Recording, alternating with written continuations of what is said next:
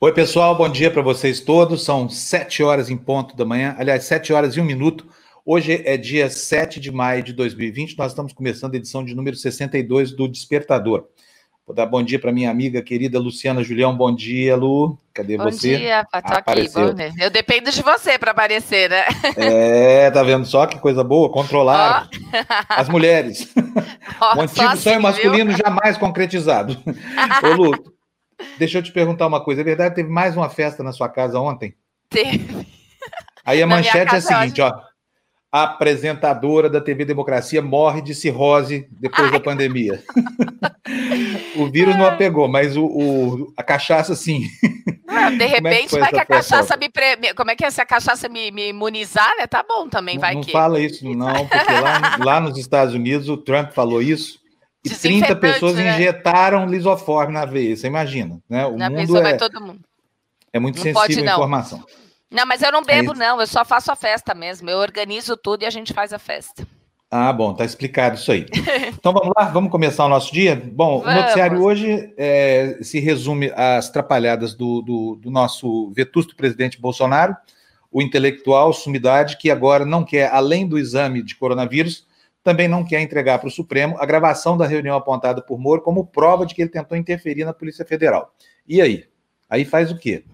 Vamos supor o seguinte: ele pediu uma reconsideração. É óbvio que o Bolsonaro não é dado a, a nenhum gesto de transparência. Ele tentou abolir a lei de acesso à informação, enfim, o que ele pode fechar, ele tirou é, do Moro as ferramentas de investigação que o Moro negociou para ir para o Ministério, enfim ele não é dado à transparência, isso todo mundo sabe, ele não é dado a nada que seja é, instrumento da democracia. Mas agora a encrenca é grande, porque o ministro Celso de Mello mandou oficiar três ministros no Palácio do Planalto, requisitando essa reunião e ameaçando a condução sob vara de qualquer autoridade da República, independentemente do nível hierárquico. E aí? Vamos supor que essa reconsideração não seja aceita, que é o que deve acontecer hoje, e Bolsonaro decida não entregar essa reunião, até porque deve ter coisa ali que, que ele realmente não quer ver é, divulgado. E o processo, como se sabe, não corre em segredo de justiça. Aí Bolsonaro desobedece à ordem judicial. O que, que acontece? Cria-se um grande impasse institucional. Será que Celso de Mello tem poder para mandar prender Bolsonaro, levá-lo sob vara para depor do outro lado da Praça dos Três Poderes? Não sei. Esse desfecho será algo é, interessante de ver acontecer, né, Luciana? Já pensou? Chegar a esse estado, assim, o ministro do Supremo decreta: traga sob vara o presidente da República para depor aqui no Supremo. Hã? Ele primeiro fala que vai apresentar, né? Não, eu tenho. Aí depois fala, não, peraí, deixa eu ver. Deve ter sido isso, né, que aconteceu. Deixa eu ver direito o que, que tem. Não, agora, agora não quero mais entregar. Ele falou que iria. Ele disse, quando o Moura Foi apontou é. essa reunião, ele falou: vou mandar divulgar essa reunião. Foi ele que falou isso, né? Foi exatamente, exatamente. ele que, que botou aí tudo, que jogou. O Celso de Mello facilitou um pouco as coisas para ele, porque disse para ele: olha, pode deixar que eu, que eu requisito aqui. Requisitou, e agora estamos nesse embrólio aí. Vai fazer o quê? Será que o ministro vai voltar atrás? Não pensou? Vai pensar: meu Deus do céu, não estou lidando com uma pessoa normal. Se eu insistir nisso aqui, ele não vai entregar. E aí? Vou ter que mandar prender. Prender o presidente da República. porque obstruiu é, a justiça, que, sabe? Que nem, que nem é as grave. contas também, né, do Eduardo Bolsonaro que é, sumiram de repente, né, depois que descobriram das ligações, aí, enfim, com, a, as contas sumiram do, do, Twitter, eu acho, sei lá onde ele postou, porque é tudo farinha. E as contas no Instagram que usava para atacar os jornalistas que descobriram, né, que tinha ligação com com o, vínculos com o gabinete do deputado Eduardo Bolsonaro, aí some, de repente desaparece tudo. Deixa eu dar um beijo aqui na minha mãezona e na minha irmã. Olha aí, a Marta Lavigne de plantão. Bom dia. Bom dia, bom dona dia Marta. Pra... E bom dia para todo mundo que está nos vendo aí, tá?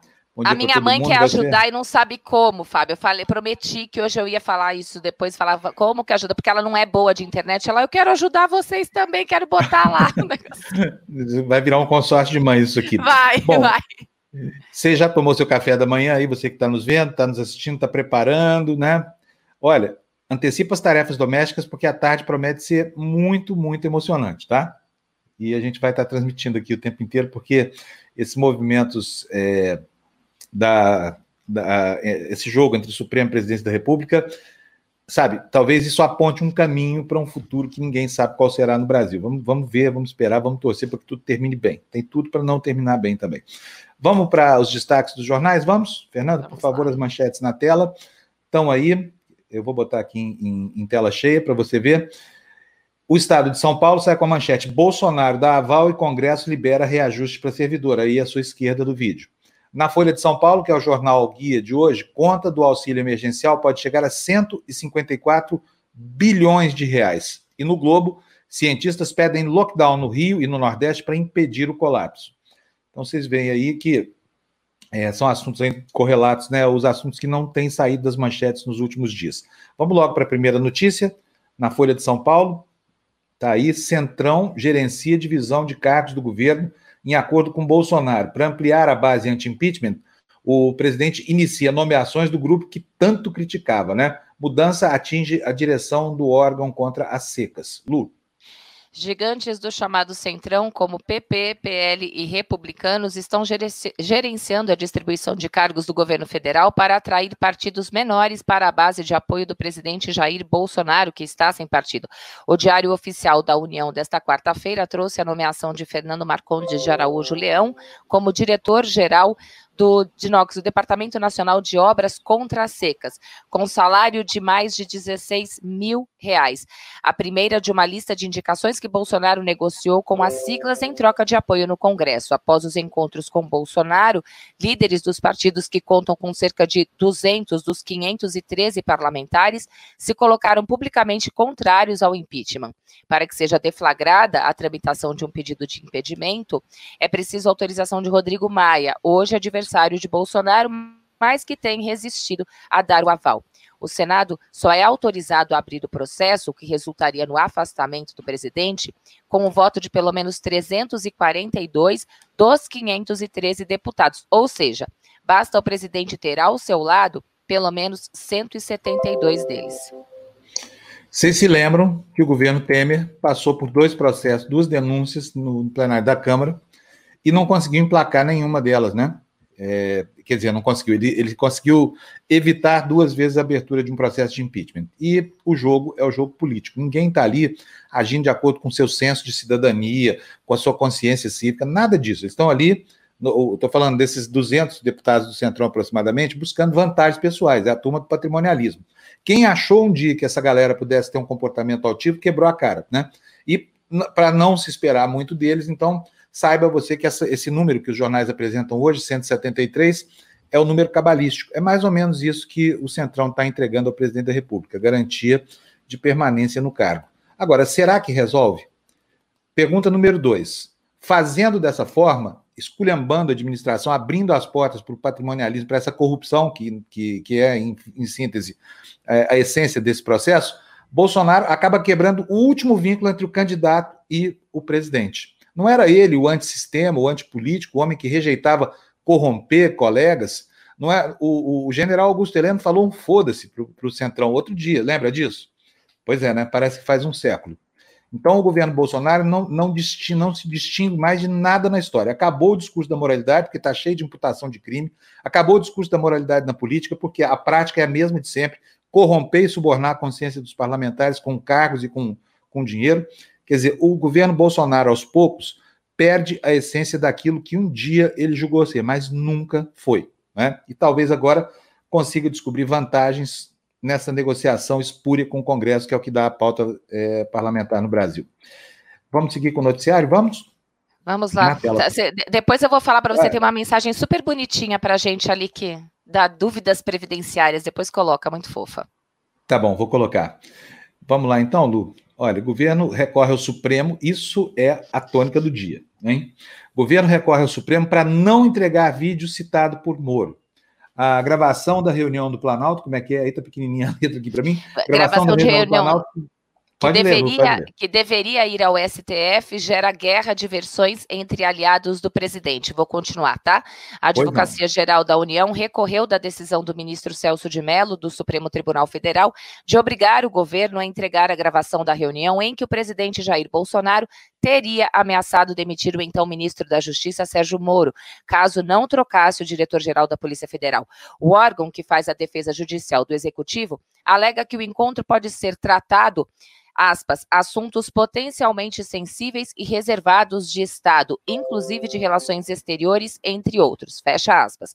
O ministro mandou oficiar com urgência o ministro da Secretaria-Geral da Presidência, Jorge Oliveira, o chefe da Secretaria Especial de Comunicação, o Fábio Weingarten, e o chefe da Assessoria Especial do Presidente, Célio Júnior. Abre aspas, as autoridades destinatárias de tais ofícios deverão preservar a integridade do conteúdo de referida gravação ambiental, com sinais de áudio e vídeo, em ordem a impedir que os elementos nela contidos possam ser alterados, modificados ou até mesmo suprimidos. Eis que mencionada gravação constitui material probatório destinado a instruir, a pedido do senhor Procurador-Geral da República, procedimento de natureza criminal. Fecha aspas, foi o que determinou o magistrado.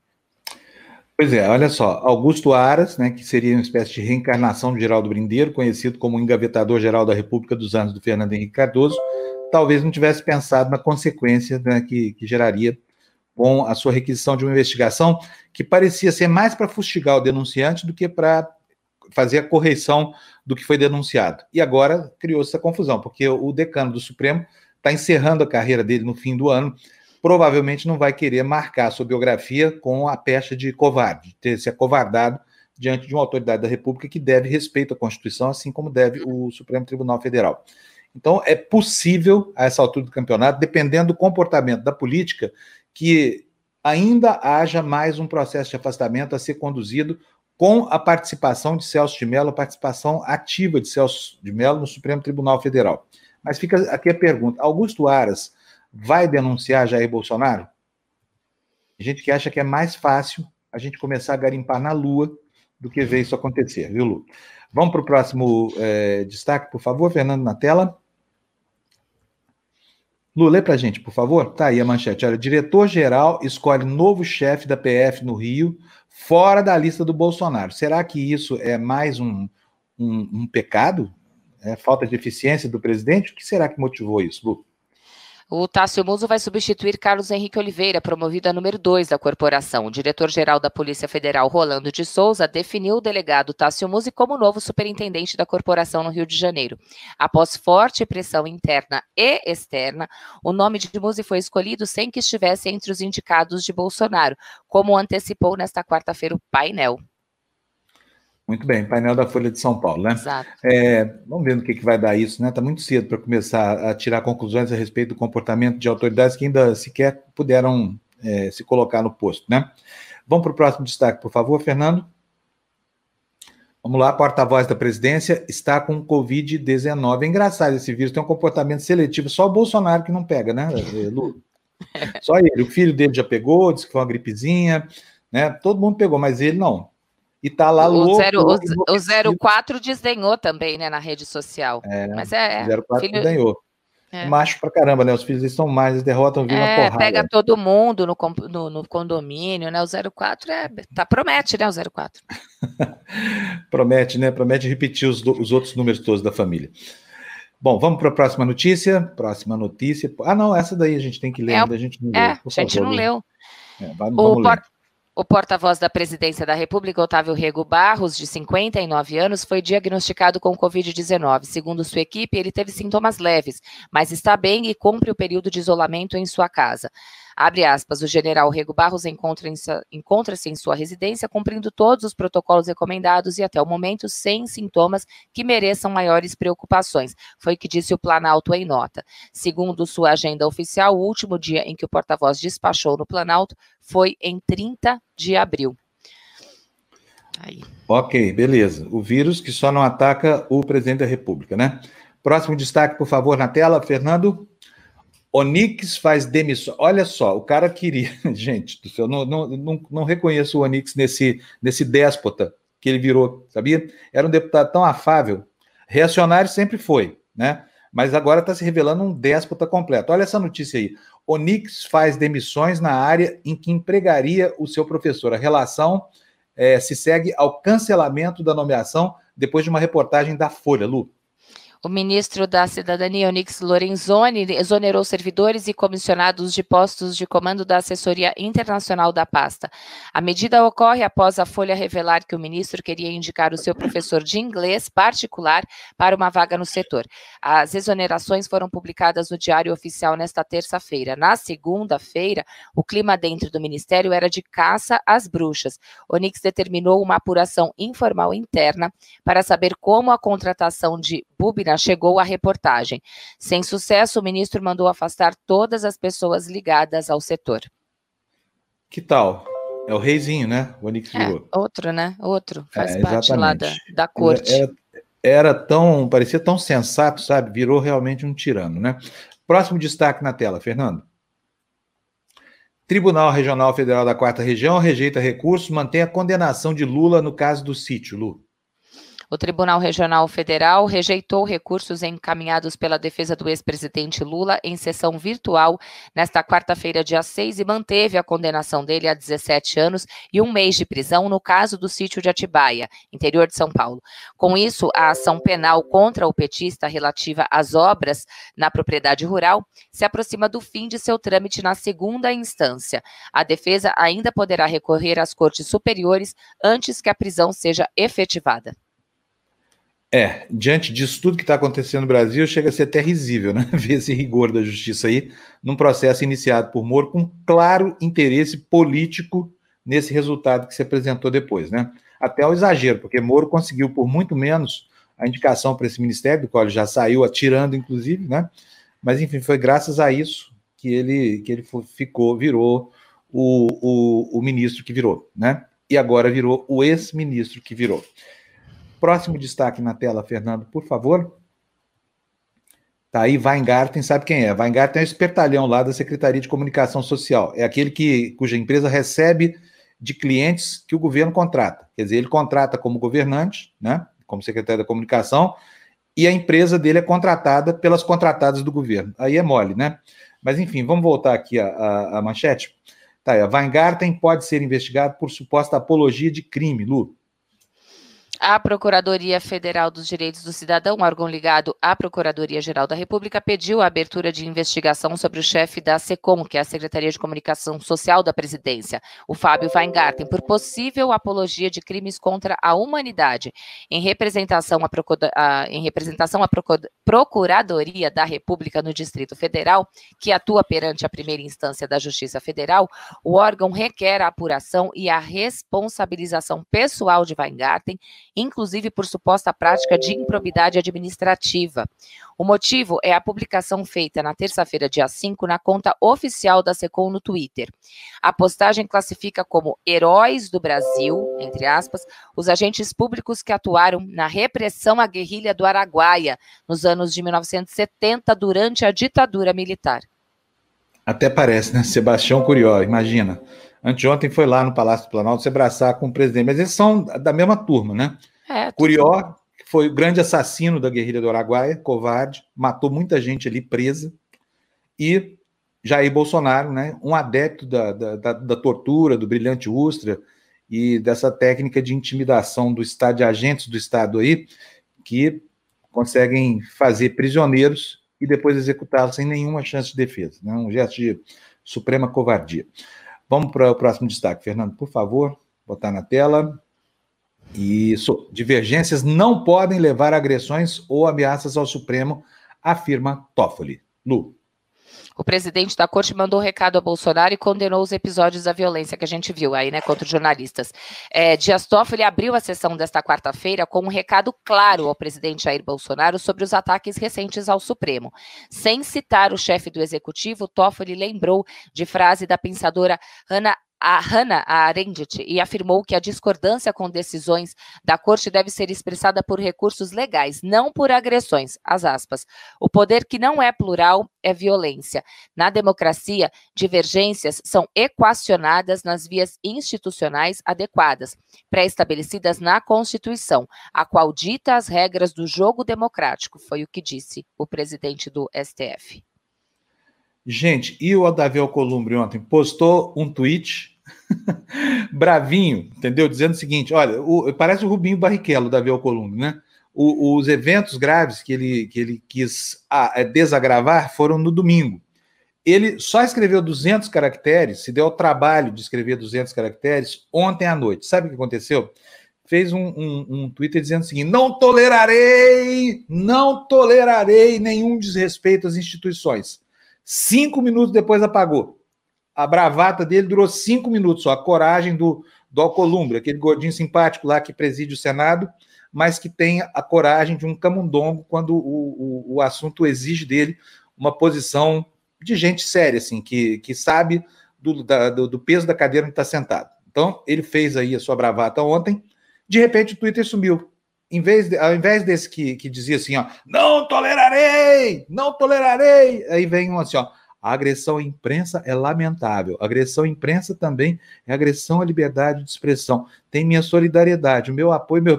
Meu, precisava levar três dias para redigir uma porcaria de, um, de, um, de, uma nota dessa aqui, e vai ficar só nisso, Davi Alcolumbre.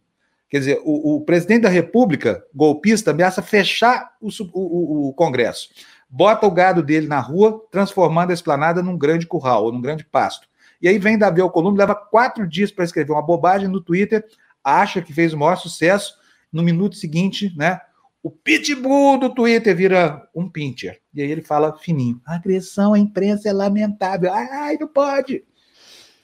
Lu, parece é que, demais, né? parece que deu Ctrl-C, Ctrl-V, né? Além de demorar para se, né, se posicionar, parece que é Ctrl-C, Ctrl-V. Peraí, deixa eu juntar aqui um pouquinho, mas tá, tá dado o recado, é. tá feito, pronto, tá, tá ótimo. É, aí, ele, aí ele, ele, voltou aqui o Twitter depois. Olha, o enfrentamento a todo momento é prejudicial a todas. Agressões às instituições não tolerarei. Sempre me mantive com respeito. A, é, sempre me mantive com respeito e agressões às instituições é agressão à democracia. Nossa, uma profundidade, gente. Eu, olha, eu fico impressionado assim com a coragem dos homens públicos brasileiros, sabe? Realmente são uma gente brava. Imagina o Brasil numa guerra, hein? Imagina isso, Lu. É. Imagina o que aconteceria, né? A, a gente já está nessa guerra invisível, né? E tá essa confusão toda. Faça, faça exatamente, ideia. exatamente. Bom, vamos para o próximo, o próximo destaque, Fernando, por favor na tela para a gente aí comentar. Deixa eu ver, cadê minha tela aqui, que estou todo perdido aqui hoje no meu, no meu computador. Está aí a notícia, olha, aí estava falando, Trump, eu falei no começo do jornal que alguma coisa era mais difícil do que começar a garimpar na Lua. É falei isso. Falou. Gente, olha só a notícia aí no jornal, quer dizer que não tem nada mais difícil de acontecer no mundo. Ficou, é ficou no seu inconsciente, viu? Que isso, que surpresa dar com essa notícia. É. Vamos ver o que ela diz. Trump quer acordo para fazer mineração de terreno na Lua. Está faltando lugar para minerar no Brasil, será? Será que o Bolsonaro está dificultando tanta coisa para os garimpeiros assim, sabe? Vão garimpar. É bom, manda essa gente para a Lua, vão devastar lá, vai ser legal. Os lunáticos todos vão, vão aderir a esse, a esse projeto. Lê para a gente, por favor, Lu. Segundo uma reportagem da agência Reuters, o governo americano está preparando o arcabouço legal para permitir a extração mineral no satélite natural da Terra, que será ofertado em forma de tratado a seus aliados mais próximos. Os chamados Acordos Artemis retiram o nome do novo programa lunar americano, que prevê a volta de humanos ao satélite, satélite algo que não acontece desde 1972, e o estabelecimento de uma base a partir de 2021 2024. Rápido também, né? Daqui a quatro anos, rapidinho, né? É, até, até para divertir o, o, os bolsominions dele, os trampominions, né? Porque é lógico que não vai acontecer. É. Uma hora vai acontecer, mas a previsão para que isso aconteça é dentro de 10 a 15 anos, com participação da iniciativa privada. Então, a partir de 2030, talvez isso se torne uma realidade. Isso é uma boa ideia, é um terreno estéreo, não tem vida, não tem nada lá. Entendeu? Então, que os, os detonadores do planeta Terra vão detonar a Lua e vão e se mudem para lá, inclusive. Aquele cenário bonito, já pensou se acordar de manhã, abrir sua janela e ver a Terra nascendo do horizonte? Linda, gigantesca, nos dias de terra cheia, né? Bom, vamos parar de falar bobagem, vamos seguir aqui com o noticiário, porque a vida é, é séria, né? Próxima notícia está aí, olha, metade, enquanto o Trump vai garimpar na Lua, metade da população poderá ter receber auxílio aqui no Brasil agora. No cenário mais extremo, seriam 172 milhões de pessoas a um custo de 218 bilhões de reais, Lu. O auxílio emergencial para trabalhadores informais já beneficiou 50 milhões de pessoas, mas esse número deve crescer para pelo menos 80 milhões e pode chegar a 112 milhões, mais da metade da população brasileira, caso a crise gerada pelo coronavírus gere mais perda de renda. A instituição fiscal independente, órgão do Senado, realizou uma série de simulações com base nos dados das estatais Caixa e Dataprev até 1 de maio. Mantido o número de pessoas pessoas já beneficiadas com o primeiro pagamento, a despesa em três meses ficaria em 96 bilhões e meio de reais. Vamos colocar a Gina Marques na conversa? Vamos? Buongiorno! Buongiorno! Buongiorno! Buongiorno! Como lavorava? Bene. Lavora va bene. Lavora, Lavora va, bene. va bene. Lavora va bene, va bene. Voi siete bene, bene. Tutti bene, niente male. e a alforria aí, como é que tá? Já aproveitou? Foi dar uma banda lá na, na no Fórum Romano? Foi ao Coliseu? Não, não, não, não, ainda não. Agora até que dá para dar, né, gente? Mas não, eu concentrei aqui, tem muita coisa para fazer em casa, né? Que a gente começa a ficar. Preguiçoso. É... começa a ficar com a preguiça danada, né? É, é, é, é, acaba sendo uma armadilha que você descobre tanta coisa para fazer na própria casa, tanta coisa para colocar em ordem, né? Que acaba sendo meio difícil, né? Eu descobri aqui, Gina, que eu não tenho uma coisa que a humanidade viveu até aqui, evoluiu até aqui para inventar. Um negócio que a Lu Julião já me disse que existe. Assim, eu, no meu atraso tecnológico aqui, nem sabia que já existia um robô doméstico para limpar e aspirar a casa sozinho, é isso? Ah, é. Eu não, não tenho. Inventaram, não, não inventaram ainda um que lava o, a cozinha, a louça e, e, passa pano no chão, essa coisa toda, ainda não, né? Ah, sim, sim, sim. A robótica já está evoluída. Inventaram? Opa, opa! É uma, uma I diarista, é isso? Você aperta um botão, ela sai fazendo faxina. E essa eu compro. Os gatos que adoram, viu? Aquele ali que é o aspirador, nossa, o que eu já vi de, de, de imagens na, nas redes sociais, o gato que monta em cima daquele aspirador e o aspirador vai sozinho, é uma coisinha Então é isso, é esse mesmo que eu quero, é esse que eu quero. e o gato fica lá é, é, é, esse, é esse que eu tenho e eu tenho tenho dois gatos, Gina. Eu tenho um casal de gatos. O e a Brigitte, você precisa ver. O negócio é uma festa. Não é? Fofo demais. Gina, você não tem empregada doméstica aí na Itália, não, né? Não, não tenho. Aí... Eu tenho um rapaz que vem uma vez por semana, um filipino, mas nesse período, obviamente, não, não, não, não, não veio, né? Porque, veio, né? obviamente, né? né? obviamente, ele justamente ele fica, tem que ficar isolado também, né? E ele Me conta uma, uma coisa, quanto é, que, hum. quanto é que custa a diária de um diarista aí na Itália? Depende, Fábio, vai de, de 12 a 15 euros, mais ou menos, por hora, por hora. E olha que a Itália, uma vez, inclusive, estava conversando com o Jamil a respeito disso, ah, na Suíça é muito mais caro. Né? Na Itália, isso é considerado Oi, Gina. europeus. O, alô? Oi, não, é que tinha dado uma então, travadinha, mas fala de é, novo é, que a gente é, não entendeu. É por hora, por hora, por hora, mais ou menos em 12 a 15 euros por hora. Tá ouvindo? Positivo? Estamos ouvindo, estamos ouvindo, estamos ouvindo. Okay. Estou ouvindo direitinho aqui.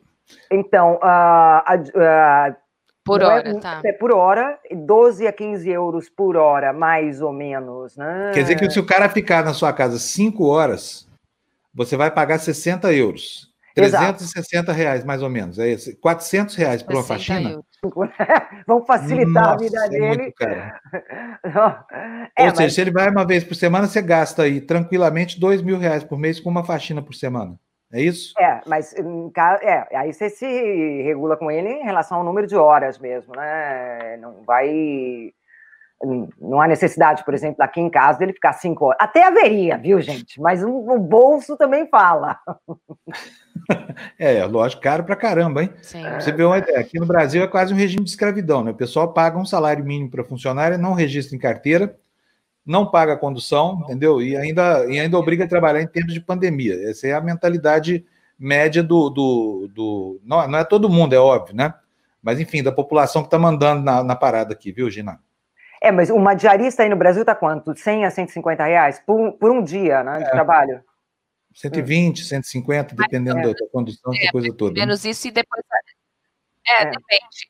E, a, é, a, condução também, como tem o bilhete único, né, Gina, acaba que assim, sem bullying faz um, um, bem bolado, mas é mais ou menos isso mesmo, dependendo do tamanho do apartamento, né?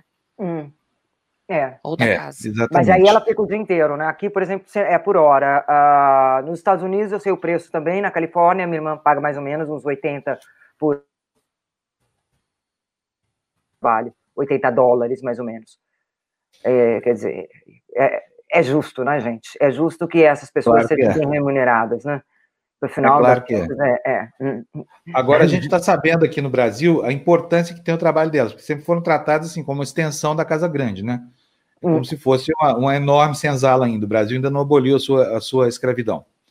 Né? É, exato. É, Gina, mas conta, qual é o noticiário hoje do dia aí na Europa? O que está acontecendo Olha, o, o, noticiário do dia, eu separei duas coisas, seja aquilo que se fala do Brasil, seja as notícias italianas. Espera lá, espera lá, espera lá, espera lá, ainda não, ainda não, ainda não. Eu gostaria de dar uma notícia aqui na Itália que está nas primeiras páginas, realmente, de todos os jornais italianos e causando grande polêmica.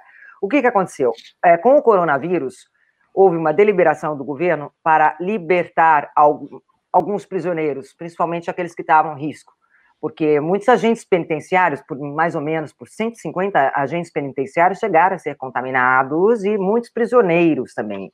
Né? Então, para vocês terem ideia, nas 190 prisões italianas, e antes do coronavírus, estavam 61.230 é, detentos.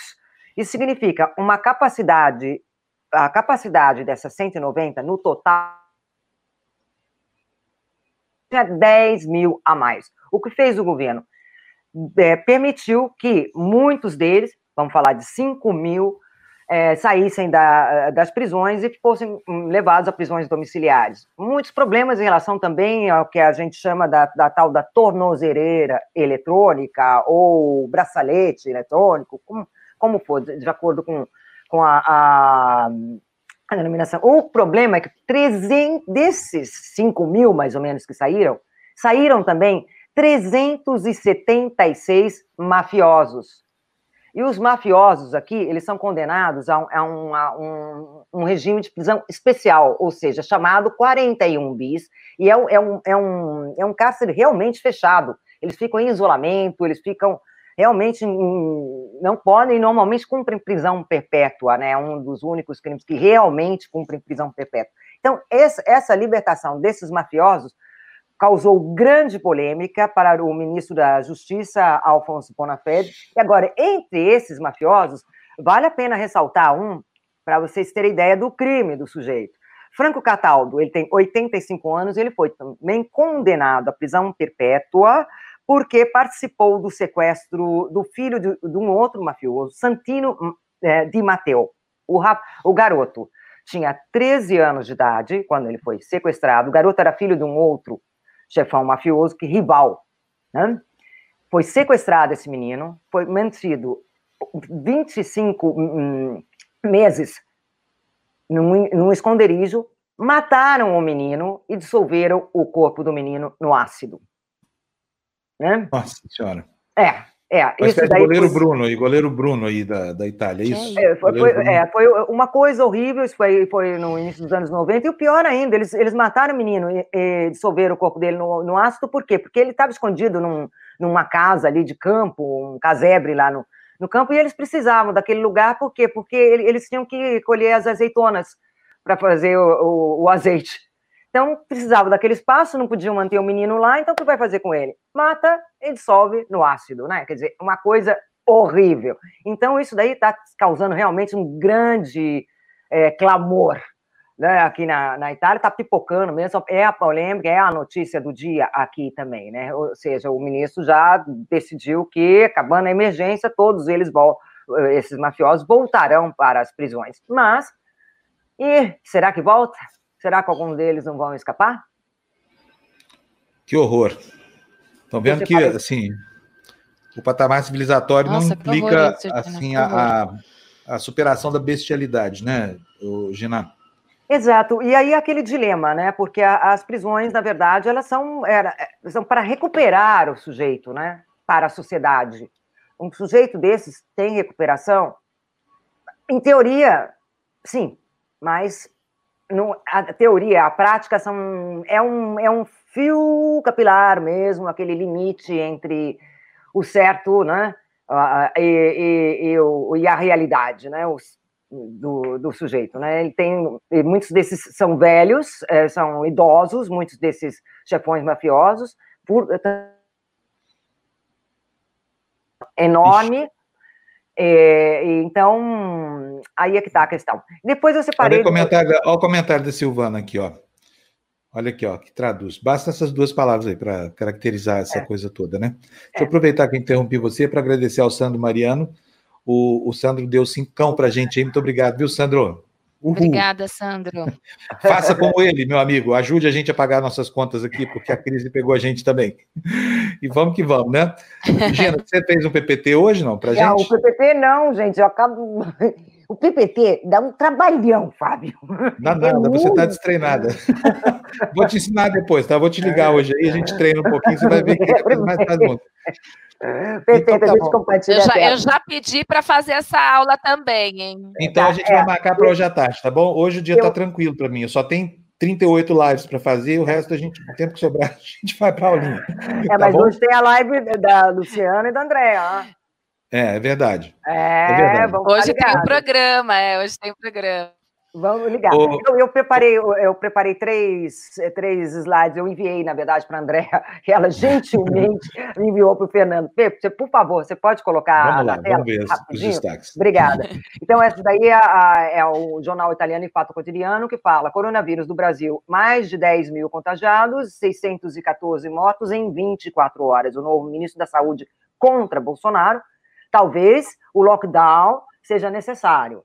Hum, Aí uma outra é, é uma outra, por favor. Hum, é, Fernando, tá é, é, isso. O presidente do, é, do Brasil, Bolsonaro, mentiu sobre a sua positividade no, ao coronavírus, ponto de interrogação. É, e aí questiona-se, né, que o, o, fala que o Tribunal de São Paulo, depois que o, o jornal Estado de São Paulo pediu a, a, a revelação do, do, dos exames do, do presidente Bolsonaro. Tem mais um aí que é o, o do El País. O El País ele faz uma análise interessante. Não, esse daí não é. Esse daí é o, é o porta-voz, hum, tudo Isso. bem. E aí, o, esse é o El País. Os militares apagam os fogos do Bolsonaro, ou seja, na verdade, os militares não estavam muito. Baixa a bola, é como Baixa, baixar a bola, apagar o Exatamente, fogo, né? exatamente, exatamente, exatamente, Fábio. Então, é isso Ministério que a gente da Defesa. Como é que é mesmo? Bota na tela aqui, Fernando, para a gente, por favor. Olha aqui, ó. eu ponho aqui. Ó. Los militares que apagam os fogos de Bolsonaro. Os militares que baixam a bola de Bolsonaro. O Ministério da Defesa é, recalca seu compromisso com a Constituição, quer dizer, reafirma seu compromisso com a Constituição depois do último discurso golpista do presidente, enquanto 30 mil soldados lutam contra a pandemia. Né? Pois é. é o que o, é o país. país não tem meias palavras, né, gente? O país vai, tum, direto é. na questão. Já, já não, não, não, enfeita com palavras semânticas. Não. E cobre muito bem o Brasil. É um, é um jornal espanhol que cobre muitíssimo bem o Brasil. A Carla Jimenez, editora do El País aqui na, na América, ela é nossa parceira aqui na TV Democracia. E hoje tem o Fura Bolha, ao meio-dia, que é um programa que a gente faz com, com ela. Então está convidado aí você para assistir. Carla Jimenez, com a sua assertividade toda, e com todo o peso que tem o Jornal É o País, nossa parceiraça aqui, hoje, meio-dia, no Furabolha, junto com Gessé Souza, Eduardo Moreira, Florestan Fernandes e eu aqui, entre esse bando de gente que não tem nem roupa para ficar, viu, Gina? Gina, então tá, bom. Participando da abertura daqui a pouco? Sim. Beleza, um beijão para você, tá? Até mais. Vamos, vamos tocar o noticiário, gente? Vamos? Beijo. Fernando na tela aí, eu boto aqui em primeiro plano, vamos ver qual é a notícia. Deputados aprovam em segundo turno a PEC da guerra e texto vai para promulgação. Proposta retira amarras orçamentárias para o governo combater a pandemia e aumenta o poder de fogo do Banco Central para estabilizar o mercado. Não, não, precisa comentar isso aqui, não, né, Lu? A gente já tem falado tanto sobre isso aqui nos últimos dias. Vamos passar para a próxima, porque o tempo, que nem diz Exato. o provérbio, o tempo ruge, o tempo ruge. Né? Tá aí, ó. Eu sei que não é o tempo ruge, tá, gente? É o tempo urge. Não precisa escrever me odiando. Seu é, Petralha, é, comunista. É uma brincadeira, né? Ruge, seu burro. Olha aí, a próxima manchete: BC surpreende com corte de 0,75 ponto nos juros para 3%. O, o Copom indica que, com o agravamento da crise, promoverá uma nova redução na mesma magnitude na próxima reunião, Lu. Com a deterioração do cenário econômico por causa do avanço do novo coronavírus no país, o Comitê de Política Monetária, o Copom do Banco Central, surpreendeu o mercado nesta quarta-feira com um corte da taxa Selic em 0,75 percentual para 3% ao ano, nova mínima histórica. Economistas consultados pela Bloomberg Bloomberg, Bloomberg esperava Bloomberg, uma redução Bloomberg. menos, é, uma redução menos incisiva de 0,5 ponto percentual. O comitê indicou no, novo corte de no máximo 0,75 ponto percentual na próxima reunião, para complementar o grau de estímulo necessário como reação às consequências econômicas da pandemia da Covid-19. É, tá certo, né? O Banco Central. o problema é o seguinte: no Brasil não adianta baixar a taxa básica de juros, né? Isso significa aumentar o spread bancário, porque eles não reduzem os juros ao consumidor, não reduzem os juros para o empresário que precisa de capital de giro, não tem dinheiro para investimento.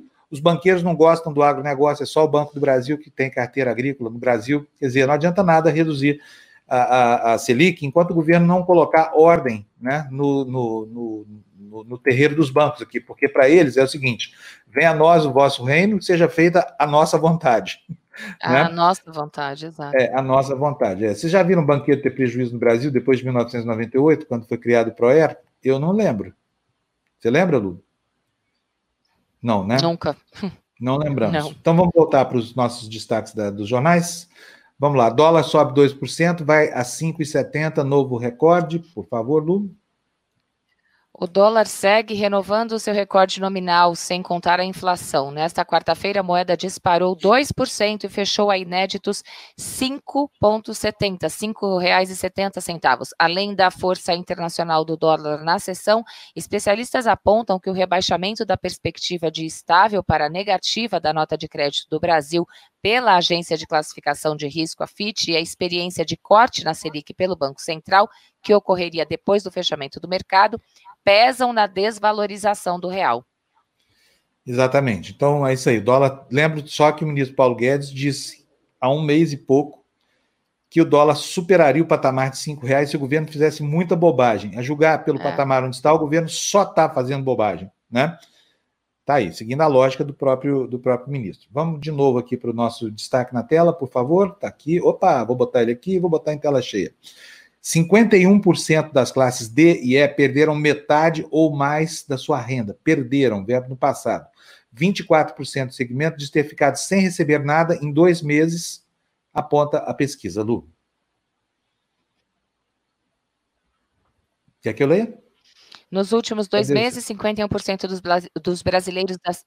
Não, eu tô lendo. Tô ah, lendo. Não, é porque tá, tá com delay no áudio. Desculpa, tô, tô te ouvindo, tô te ouvindo sim, Lu. Pode continuar. Não? Tô te ouvindo. É, tá, a gente hoje está com um delayzinho, sim. Nos últimos dois meses, 51% dos, dos, brasileiros das classes D e E com renda per capita de até 500 reais perderam metade ou mais de suas rendas em um contingente de 58 milhões de pessoas. Entre elas, 24% declararam ter ficado sem renda nenhuma durante a, a pandemia, realidade que já afetaria mais de 13 milhões de brasileiros que integram a base da pirâmide socioeconômica do país. Os dados são de pesquisa realizada entre 20 e 21 de abril pelo Plano CDE, consultoria especializada em projetos sociais e políticas públicas. O estudo ouviu mil pessoas de todas as classes sociais e regiões para mensurar os impactos econômicos do isolamento social, medida de prevenção ao novo coronavírus. Quero agradecer aqui ao Leonardo Miranda, nos mandou R$ 7,90, provavelmente assinando nosso canal. Muito obrigado, Leonardo diz o seguinte: quando o JB, Jair Bolsonaro, culpa os governadores pela crise, ele inclui aliados como Zema? Leonardo, pela lógica, eu não sei o que pensa Bolsonaro sobre o Zema, mas eu, eu acho que, que não. Acho que o negócio dele é com os governadores do Nordeste, né? São os nove lá que, que, enfim, ele pega no pé desses governadores, chama de governador de Paraíba, estigmatiza como cabeça chata, essa coisa toda. Não é do Zema que ele está falando. O Zema tem se revelado, assim, um dócil seguidor inclusive da insensatez do presidente Bolsonaro. Um governador tíbio, fraco, né? não consegue sequer segurar suas corporações lá, não consegue segurar a sua vontade de agradar o empresariado mineiro, né? pelo menos a pior parcela do empresariado mineiro, que é essa que não, não quer respeitar a pandemia, abriu as coisas lá em Minas Gerais. Quer dizer, o governador de Minas, acho que o Bolsonaro nem considera governador, porque governador para ele é, o, é, o, é coisa do demônio, né? Enfim, não sei se respondi, mas está aí a resposta essa. Na tela, por favor, Fernando. Está aqui já. Olha aí a notícia: quatro estados e oito capítulos. Que notícia mais triste essa aí, olha. Eu vou até mostrar no gráfico aqui ao lado, à direita, você pode ver aí, olha, os estados, os quatro de cima, são os estados que estão ou em colapso ou na iminência do colapso. São Roraima, que já tem 100% dos leitos ocupados, Pernambuco, que está com 98%, Rio de Janeiro, 97%, e o Ceará com 90%. Depois vem o Amazonas, né, onde a gente viu aquela, aquelas imagens horrorosas lá do, do enfim, do congestionamento de enterros nos cemitérios, essa coisa toda, está em quinto lugar. Agora, imagina o que vai acontecer quando vier por aí, né, quando, quando a pandemia se instalar definitivamente nesses outros estados que estão aí abaixo, né, 23 unidades da federação, que ainda, ainda estão num patamar de segurança estável. Mas com o gado saindo para pastar o tempo inteiro, o presidente tirando o seu gado do curral, a coisa tende a ficar igual no Brasil inteiro, né? E olha que curioso, no fim dessa relação aí, Mato Grosso do Sul só tem um caso, hein, Lu? Lê para gente, por favor, a notícia. É. Salvador, Rio de Janeiro, Ribeirão Preto, né? Veio da, da onde veio. Ao menos quatro estados brasileiros já têm mais de 90% dos leitos de terapia intensiva destinados a pacientes com a Covid 19 ocupados.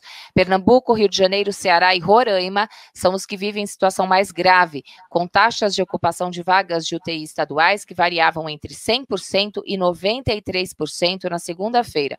O número muda diariamente, conforme a liberação de leitos por alta médica e mortes. Um dos primeiros a registrar colapso no sistema de atendimento a pacientes graves, o Amazonas continua em situação crítica, a despeito do recente apoio do governo federal. Pois é. Olha, enquanto a gente vai ouvir as informações lá de Genebra, que o Jamil já está para entrar no ar aqui, eu vou pedir ao Fernando que atualize os PPTs aí, Fernando, porque eu botei mais slides aí no final da nossa projeção de hoje, tá? Jamil Chade, buenos dias. Saudações, Luciana, Savá? Savá Bianchi, nem diz a moça que trabalha aqui em casa. Savando bem, Bom seu dia. Fábio, savando bem. Então, tá Conta para nós. É... Olha... Gente, tá um delay hoje terrível. Tem que falar câmbio, tá? Tem que falar câmbio. Tem, tem que falar câmbio, tá? Jamil, quais são as notícias de Genebra? Câmbio. Câmbio. É, Fábio. Olha, é um relatório muito interessante do escritório da ONU sobre drogas é, e crime, mostrando que a pandemia, Fábio, afetou o tráfico, a produção e o consumo de drogas em todo o mundo. É, não acabou. Isso é o que fica muito claro pelo relatório, que você tem aí alternativas, rotas alternativas sendo buscadas justamente pelos traficantes é, para é, desviar justamente das, dos fechamentos de fronteiras e, claro, das quarentenas e confinamentos impostos. É um relatório extremamente detalhado, mostrando, por exemplo, é, que algumas drogas que eram levadas, na maioria das vezes, por aviões, agora é, estão sendo embarcadas em navios principalmente da América do Sul para a Europa, mas também da América do Sul para a América do Norte, é, novas formas de transporte da droga entre a fronteira mexicana é, e o território americano, novos túneis, drones, inclusive, sendo utilizados, e você vê que, obviamente, é um setor é, extremamente ativo, inclusive durante a quarentena, inclusive durante a, as restrições. Mas existe uma parte da análise extremamente preocupante. E aí toca em especial a América do Sul. É, a lógica é o seguinte: nós teremos aí uma massa de desempregados muito grande é, ao é, terminar essa fase, pelo menos inicial, da pandemia. Essa fase de, de essa, essa geração desse novo exército de desempregados pode justamente fortalecer, e esse é o perigo, fortalecer toda essa economia ilícita é, do narcotráfico. Isso, no caso do México, é, o relatório traz é, dados muito concretos de como, por exemplo, cartéis estão ocupando, ampliando, na verdade, a ocupação de áreas de influência justamente naquelas áreas mais pobres, justamente aqueles primeiros que vão ser afetados pelo desemprego, na esperança de que, uma vez a crise esteja absolutamente instalada, você vai ter, por exemplo, uma nova, um, vamos assim, um novo, uma nova mão de obra sendo oferecido a esses cartéis, basicamente de graça. Então você tem aí uma situação extremamente perigosa, é, inclusive com o aumento é, da, da, possibilidade é, do crime na região. Então é algo extremamente preocupante, é um outro, é um outro, uma, uma outra dimensão da pandemia, uma dimensão que não tem nenhuma relação com o vírus, tem relação com a economia e tem relação, obviamente, com as esferas de influência de cada um desses grupos de narcotráfico. Olha, achei muito bonitinho, vi no seu Twitter, resolvi reproduzir aqui, né, do Bansky, muito bonitinho essa... O que, que é isso, Jamil? É, é, um, é. é uma pintura, né? É, é na verdade, é, Fábio, é no, num hospital na Inglaterra, é um mural ah. no hospital na Inglaterra, justamente no, na, na zona de emergência de, de, de, das, do hospital mesmo, é, e apareceu, obviamente, tudo absolutamente coordenado com o autor, é, e é muito forte, né? É, você vê aí a, o cestinho aí da, da criança com os bonecos dos super-heróis é, e um novo super-herói, que na verdade que é o que ele está brincando, que é uma enfermeira, né? É, e não o Batman e nem o outro, que eu imagino que seja o Homem-Aranha, não é nem o Batman e nem o Homem-Aranha, é uma enfermeira. Isso leva a um debate muito mais amplo, mas um deles, é, claro, do papel é, da, da, do serviço de saúde, etc., mas também o papel da mulher. E outro dia tinha uma, uma reportagem extremamente feliz é, num jornal americano mostrando que aqueles é, líderes fortes, homens fortes, é, deram respostas fracas né, para a pandemia. Muito bem, Jamil.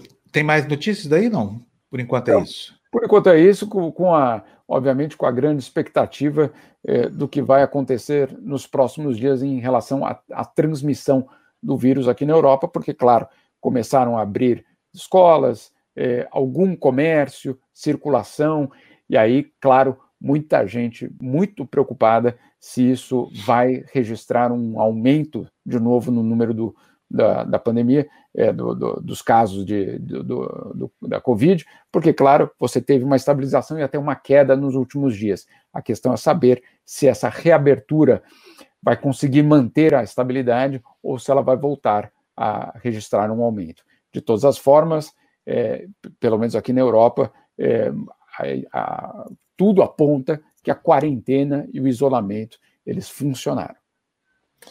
Beleza, Jamil, um abração para você, muito obrigado e até amanhã, né? Tudo de bom. Bom dia. Tchau, tchau, tchau. Quero agradecer aqui, uh, vou pedindo ao Fernando que atualize o PPT, porque tem mais slides aí no final, já, já, não sei se eu já pedi isso, mas eu, eu, preciso que ele faça isso. E eu quero agradecer ao Luiz Alberto Bassoli, que mandou para a gente cincão aí, e diz tá. o seguinte: 25% de apoio ao Bolsonaro mostra quem somos como país. Eu começo a desconfiar que o antipetismo foi uma desculpa e não um motivo para esse fenômeno.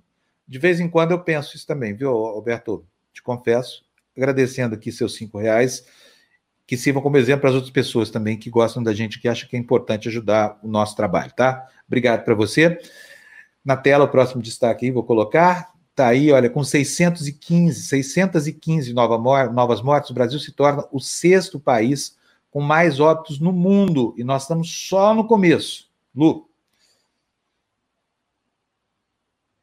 Dados do Ministério da Saúde desta quarta-feira mostram que o Brasil bateu um novo recorde de mortes por coronavírus registradas em um dia, com 615 novos óbitos, e se tornou o sexto país com mais óbitos no mundo, segundo a Universidade Johns Hopkins dos Estados Unidos, que monitora dados da pandemia. Com 8.536 mortes, o Brasil ultrapassou a Bélgica, que tem 8.339. Também houve 10.503 novos casos confirmados confirmados. O total é de 125.218. Os cinco países com mais mortos são Estados Unidos, com 72.617, Reino Unido, 30.150, Itália, 29.684, a Espanha, 25.613 e a França, 25.538. Pois é, vamos para o próximo destaque, por favor. Nós temos pouquíssimo tempo, daqui a pouco nós vamos ter que fazer a nossa corridinha. Aliás, Fernando, dedo no gatilho aí, porque nós vamos começar já. Nós temos só mais seis minutinhos, Lu. E daqui a pouco vem a Jéssica aí com a aula dela, né? Hoje são duas garrafas PET cheias de água, hein? Você precisa para fazer o treino com ela.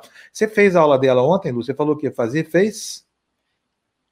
Eu fiz, mandei minha foto, ela postou na rede social dela, eu fiz. Muito boa. E que tal a aula dela? Você gostou? Ontem foi. foi Adorei, foi, ainda mais foi... abdominal, abdominal. Um monte de prancha, abdominal. assim, aquela exercício que. É, pranchas de todos os tipos. Eu adorei a aula. Pois é, que bom. Então, tu está recomendando, né? Vale a pena, né? Aproveita. Olha, uhum. gente, eu sei o que é ficar sedentário na pandemia, sabia? Eu fico aqui 19 horas por dia sentado nessa cadeira trabalhando, louco para ter um tempo para fazer alguma coisa, não tem tempo para nada, né? E a gente em casa ainda fica tentado a ficar trabalhando. Nunca trabalhei tanto na minha vida, viu, Lu, quanto nesses dias agora de, de pandemia, sabia? É, home office é assim, a gente trabalha mais. Muito mais. A gente é escravo de si mesmo, né? Não tem chefe, não tem nada, você acaba fazendo muito mais do que faria, né? Vamos para a nossa corridinha? Vamos? Na tela. Fernando, dedo na, na, no botão aí, vamos lá, hein? Rapidão. Amazonas registra 1.134 casos em um dia e, olha só, a Assembleia Legislativa quer reabrir as igrejas. Lu, acho que vale a pena a gente ler essa notícia, hein? Vamos lá, então. Ah, por 13 votos a 2, a Assembleia Legislativa do Amazonas aprovou nesta quarta-feira um projeto de lei que permite a celebração de missas e cultos durante a pandemia de Covid-19. A votação aconteceu no dia em que o Estado registrou pela primeira vez mais de mil casos novos de Covid-19, que já passam de 9 mil. Não dá para entender abrir, abrir no momento desse. Dá para entender sim. São pastores gananciosos que estão querendo levar o gado ah. para o curral para recolher a féria. É isso que está faltando. Não é fé, não, é féria. né? O que, o que, os pastores querem é levar o gado para lá para que o gado leve seu dinheiro suado. Né? Por falar. É, nela... tem, a, tem a, a, Fogueira Santa também, que acho que tem alguma coisa aí, tá, deve estar tá, tá chegando próximo da Fogueira Santa, que é um, uma coisa é, que eles, fazem, todo mundo doa tudo. Tá, o caixa está baixo, o bispo da Igreja Universal de Deus lá, o Edir Macedo, faz uma campanha de arrecadação lá, tira até a cueca dos fiéis. Bom dia, Jéssica. Arrumando seu telefoninho ali, ó, para filmar sua própria aula, tudo bem? Tudo Quer dizer bem, que a Lu fez a aula mesmo, a Lu fez a aula. Você, você viu a foto? Olha, eu não vou falar nada, né, Lu? Quem que tá faltando aí agora? Não sei. Eu não sou Fábio, né? Posso falar uma coisa? Eu recebi mensagem de duas filhas dele. As duas falaram que eu não vou conseguir uma foto dele fazendo o meu treino. Você acredita? Olha, não há Olha dia que eu não tenha um desafio aqui. Outro dia me fizeram passar uma camisa aqui para provar que eu sei passar roupa. Eu vou fazer a sua aula, tá, Jéssica? Eu vou fazer. Então, é um tá? desafio, desafio lançado, hein? Até suas filhas querem ver você fazendo aula e o pessoal do Instagram também, viu a Lu lá toda saradona fazendo a prancha. Mas a Lu faz isso desde criança. Eu sou jornalista há 39 anos, faz 39 anos. Quase, quase.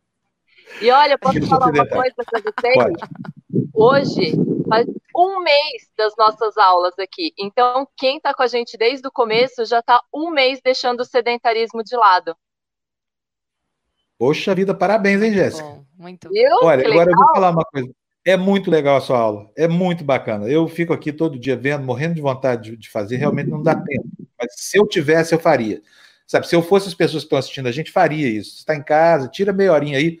Gente, faz uma diferença. Eu sei disso porque eu tenho dois amigos que estão fazendo as suas aulas, e todo dia, um deles é o Florestan Fernandes, viu? Seu ex-aluno, que disse que agora você está aí, você abandonou ele aqui, então ele está fazendo as aulas aqui através da, da internet. Está gostando muito.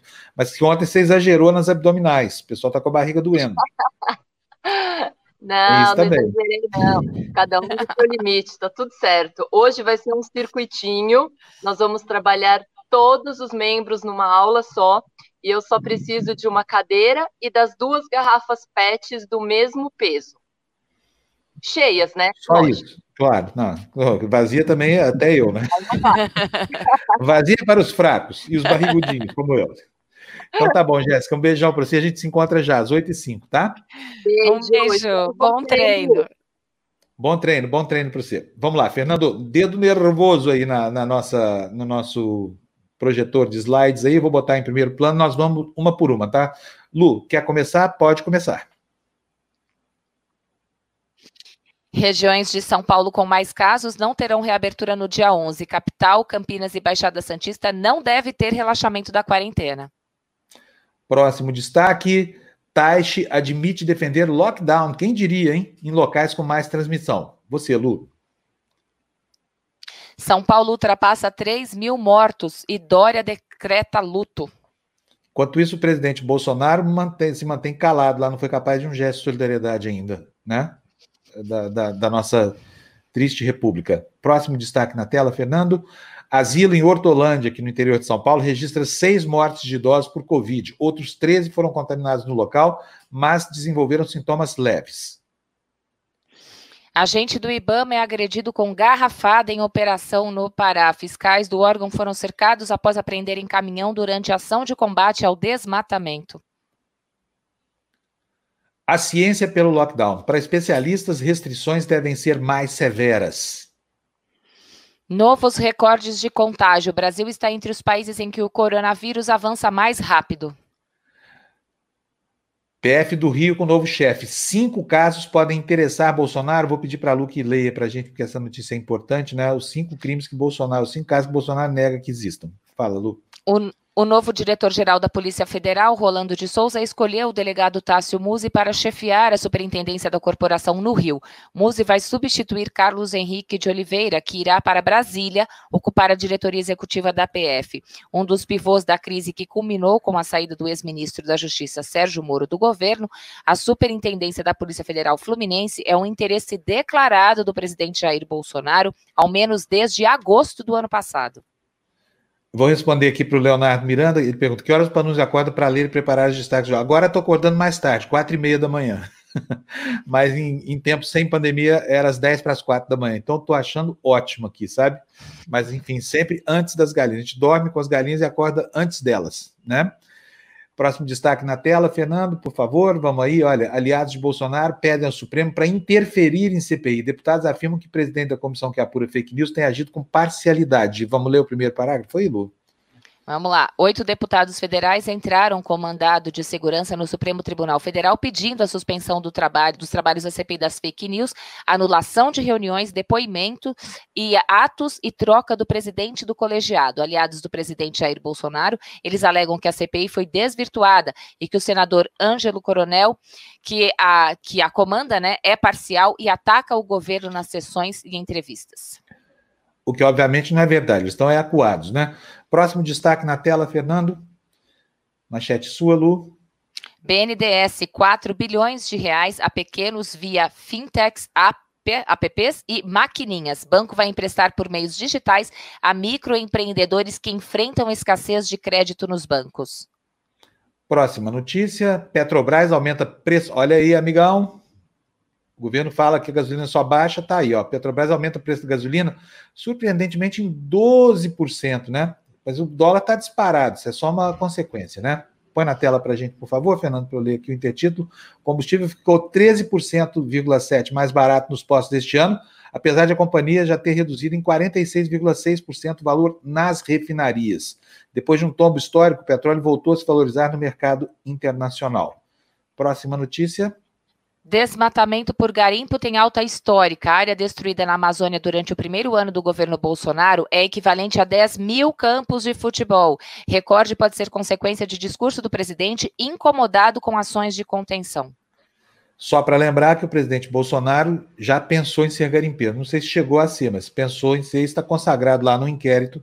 Aqui ele respondeu que culminou com a sua demissão das forças. A demissão é pedido, ele fala, né? Na verdade é o seguinte: foi aquele chute em que ficou combinado que o exército entrava com, com o coturno e ele entrava com o traseiro. É, próximo destaque: o Brasil mal na foto aí no, no, no, continente. Olha, Fernandes diz ao Uruguai e Chile que a epidemia no Brasil põe a região em risco. Em entrevista a uma rádio de Buenos Aires, o presidente da Argentina voltou a criticar a negligência do governo brasileiro no combate à pandemia de coronavírus, aumentando o coro de países vizinhos preocupados com a rápida disseminação da Covid-19 no país. Próxima notícia. É, tá igual aqui para mim. Você. Acho que é, acabou. É, é a outra. É, não, acabou. Mais uma, Fernando, de novo. Vamos ver se acabou mesmo. Acabou-se. Acabou-se. Acabou é isso aí. Acabou todo mundo é informado, todo mundo sabendo o noticiário. Vamos começar o dia agora. Gente, para quem vai ficar em casa trabalhando, bom dia. Para quem vai para a rua trabalhar, bom dia. Para quem já está trabalhando, bom dia também, né, Lu? É isso aí, bom dia a todos e a gente espera vocês. Eu espero hoje às seis e meia da tarde, a galera que é cur... curte ou que não curte o esporte. A entrevista vai ser bem legal sobre basquete. Seis e meia. Quem é que vem? Hoje vem o Marquinhos Abdala, que foi o primeiro pivô a, a ser draftado pela NBA, e o Pedro Nunes, do Flamengo. Muito bom. Então não perca, por que horas começa a sua live? É... Seis e meia, eu e a Andréia, eu e a generala. É a generala, né? Aqui na TV Democracia, horário é horário, a gente cumpre, né? Seis horas são seis horas mesmo em ponto. Então, e olha, meio-dia tem o Fura Bolha, tá? Eu, Gessé, a Carla Jimenez, que é editora do, do El País, Florestan Fernandes e o Eduardo Moreira, tá? E à tarde tem o programa da Lu. Então, tem o que não falta aqui é coisas para acompanhar você durante a pandemia, tá bom? Bom dia, até amanhã, aqui de sete horas em ponto do despertador. Tchau, tchau, tchau. Beijo, beijo.